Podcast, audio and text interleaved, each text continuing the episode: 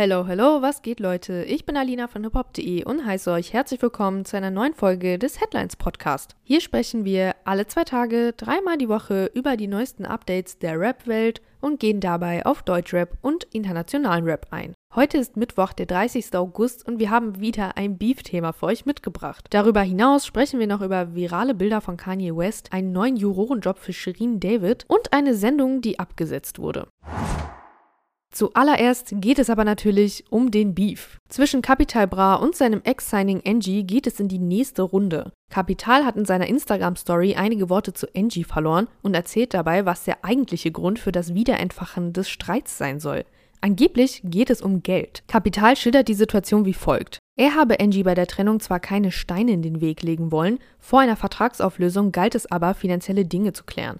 Als einzige Forderung wollte Kapi das Geld zurückhaben, was er in Angie investiert habe. Laut ihm seien das rund 500.000 Euro gewesen. Nach der Zahlung hätte Angie dann gehen und sein eigenes Label gründen können. Zu Beginn soll Angie noch nett gewesen sein, nach der Vertragsauflösung habe er dann angeblich sein wahres Gesicht gezeigt. Laut Kapital rief Angie wenig später an und sagte wohl, dass er ihn, Zitat, verarscht habe und seine Karriere jetzt zerstören möchte. Er sei nur nett zu Kapi gewesen, um schneller aus dem Vertrag rauszukommen. Kapital gibt dabei zu, nicht der beste Labelchef gewesen zu sein, könne aber Angies Verhalten nicht nachvollziehen. Und jetzt zitiere ich, ich habe dir nur geholfen, ich habe dir alles gegeben, was ich konnte. Okay, vielleicht war ich nicht der beste Labelchef, aber du warst auch mein erstes Signing. Man muss viel dazu lernen. Und mit dieser Erzählung ist übrigens nicht Schluss. Einige Zeit später hat Capital, so meint er, wohl eine Sprachnachricht von Angie weitergeleitet bekommen, in der zu hören sei, wie Angie plant, die Frau von Capi auf seinem Distrack zu thematisieren. Lines gegen sich selbst nehme Capi sportlich, aber bei seiner Familie kenne er keinen Spaß. Das habe dann dazu geführt, dass er Angie auf seinem Song Veshbira als Haarsohn bezeichnet hat. In seiner Story stellt er zum Abschluss ein mögliches Treffen in den Raum. Darauf hat Angie natürlich schon geantwortet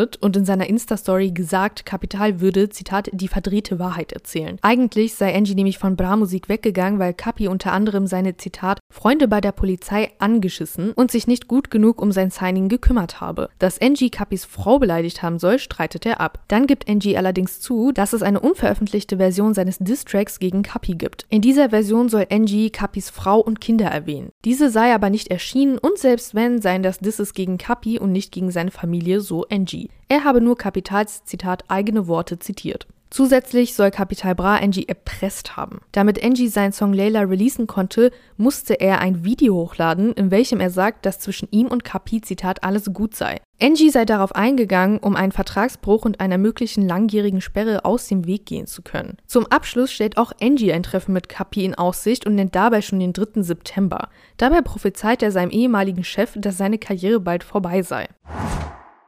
Kommen wir nun zu etwas Politischem, wenn man das so sagen kann. Eminem will dem amerikanischen Präsidentschaftskandidaten Vivek Ramaswamy verbieten, seine Musik im Wahlkampf zu verwenden. Der republikanische Politiker Ramaswamy hatte vor kurzem bei einem Wahlkampfauftritt den Eminem-Klassiker Lose Yourself gerappt. Aufnahmen von der Performance gingen auf Social Media viral. Der Politiker hatte sich bereits während seiner Studienzeit unter dem Namen Davek als Rapper probiert. In einem Interview mit der New York Times erklärte er diesen Monat, dass er schon immer ein großer Fan von Eminem war und sich mit ihm identifizieren könne. Zwar sei er nicht unter den gleichen Umständen groß geworden, Ramaswamys Vater ist nämlich Ingenieur und seine Mutter ist geriatrische Psychiaterin, aber er könne sich mit dem Underdog-Status identifizieren. Soweit, so gut. Seine Liebe für Eminem wird ihm künftig aber nun wohl keine Stimmen einbringen, denn wie Daily Mail berichtet, hat die für Urheberrechte zuständige US-Firma BMI in einem Schreiben erklärt, dass es eine offizielle Anfrage von Eminem gibt, dass seine Werke nicht mehr für Ramaswamis Wahlkampf verwendet werden dürfen. Die Nachrichtenagentur AFP hat die Echtheit des Schreibens mittlerweile bestätigt. Übrigens hatte Eminem den gleichen Track für Joe Biden freigegeben. Dieser hatte den Song für ein Video seiner Wahlkampfkampagne genutzt. Und dann kommen wir mal wieder auf Kanye West zu sprechen. Aktuell gehen diverse Bilder von Ye viral, auf denen sein blanker Po zu sehen ist. Der Musiker ist oder war gemeinsam mit seiner Frau Bianca Censori auf Reisen in Venedig. Dort haben die beiden eine Tour auf den bekannten Flussbooten gemacht. Das XXL Magazine schreibt, dass Menschen anfingen, Kanye und seine Frau zu filmen. Als Reaktion darauf soll der Rapper sein Hinterteil entblößt haben. Was genau in den Bildern tatsächlich abgeht, weiß jetzt natürlich niemand. Auf einigen Bildern sieht es aber so aus, als würden die beiden sich, sagen wir mal, näher kommen. Und das, obwohl noch andere Leute mit auf dem Boot sind. Im Internet lassen sich zu den Bildern natürlich zahlreiche Memes finden.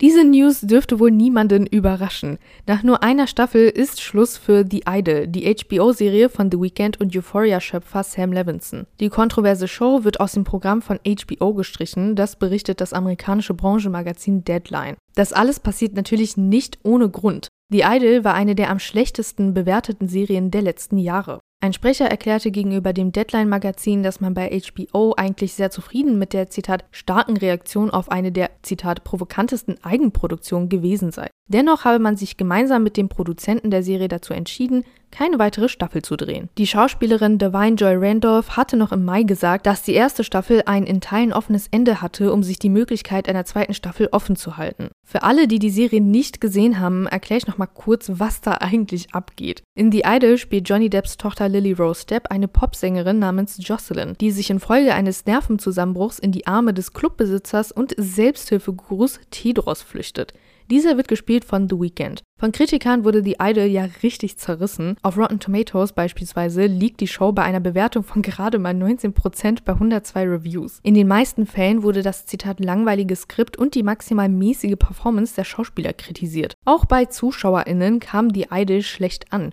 Zum Release war das Internet gefüllt mit Memes und viralen Ausschnitten.